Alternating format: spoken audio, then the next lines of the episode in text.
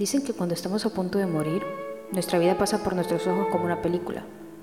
Pero ¿no les pasa que cuando muere alguien al quien realmente amamos, pasa por nuestra cabeza muchos recuerdos tipo películas con esa persona? A mí me pasó.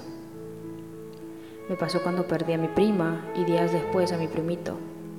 Entré en un tipo trance donde mi cabeza era como un cine lleno de recuerdos y risas con ellos. Al inicio no entendía, no entendía por qué había pasado una película en mi cabeza si yo estaba viva.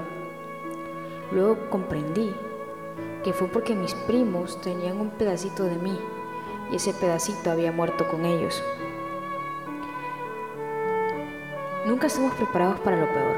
Estamos advertidos de que algo malo puede pasar, pero nunca estamos realmente preparados.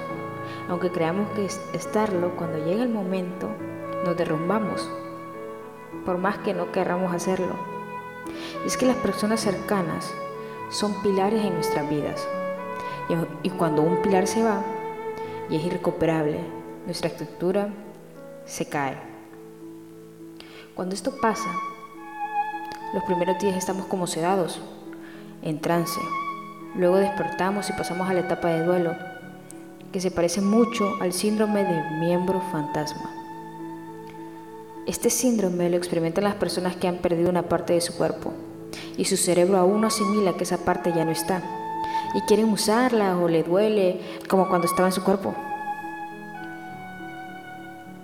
Dicen que funciona golpearse la prótesis para que el cerebro asimile que realmente ya no está. Siento que es lo que experimentamos cuando perdemos a un ser querido. Nos cuesta asimilar que ya no está con nosotros. Le apartamos un lugar en la mesa, nos pasa algo y queremos llamarle. Lo buscamos en los rostros de la gente. Nos parece que vamos a verle correr por el patio en cualquier momento, hasta que nos golpea la realidad y asimilamos que se han ido. ¿Qué pasa luego?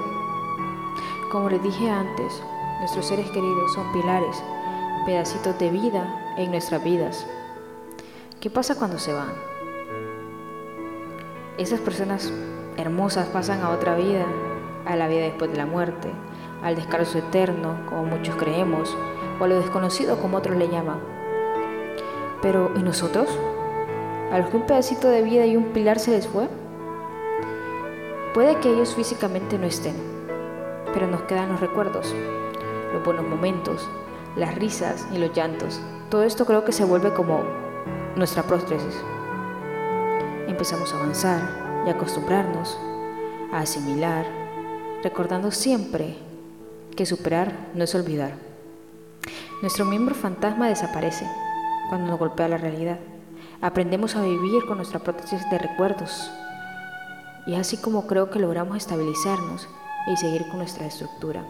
Aunque nunca vuelva a ser igual, nos acostumbramos a ella y continuamos hasta que llegue nuestro momento para estar nuevamente con el pilar original.